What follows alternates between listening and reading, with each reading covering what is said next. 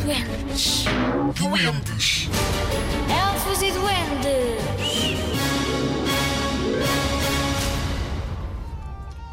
O urso e a raposa.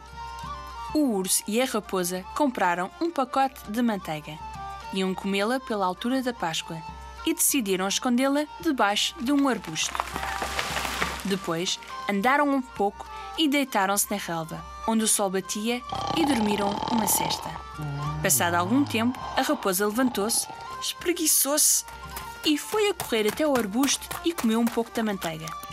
Mas quando voltou para a relva, o urso perguntou-lhe onde tinha ido. Fui só ali beber um pouco de água, disse a raposa.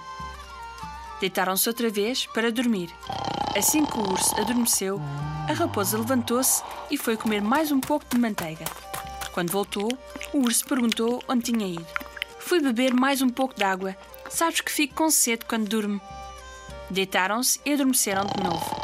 Lá foi a raposa, sorrateiramente, comer mais um bocado de manteiga. Já não havia mais.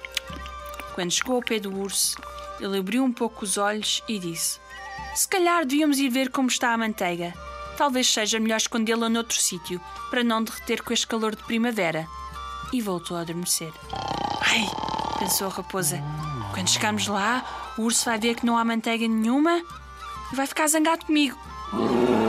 Foi correr buscar o papel de manteiga vazio que estava escondido no arbusto. Voltou para o pé do urso e esfregou o papel nos seus bigodes e no focinho. E deixou o papel ao lado dele.